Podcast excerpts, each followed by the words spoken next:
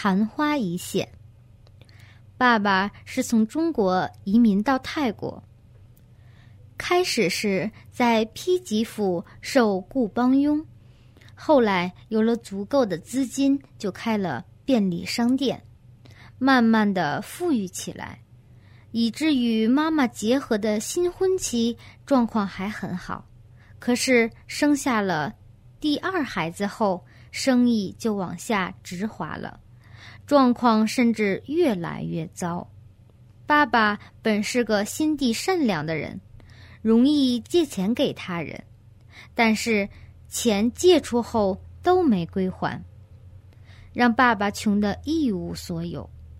为什么我父母可以由贫穷而富裕起来，但有了第二孩子后，却是昙花一现般落得一场空？而一贫如洗，这有什么业力呢？你父母出身贫穷，但后来却富裕了起来。第二个孩子出生后，才又回到贫穷的状况。这得追溯到过去时，修过一次大功德后，就不再做了。因此，功德回报时。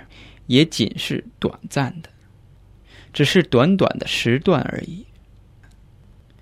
我们要有美貌、品德、财富、幸福、运气、美誉以及受赞美，都得由本身功德的多与寡来决定。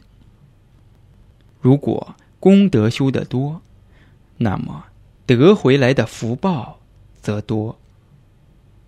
修得中等分量的功德，所能得到的回报也是中等分量；而功德少者，功德回报也就少了。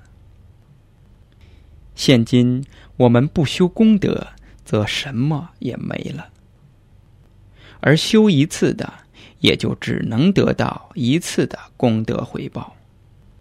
所以，这是很重要的。那短暂的功德回报，也只能实现一段时间罢了。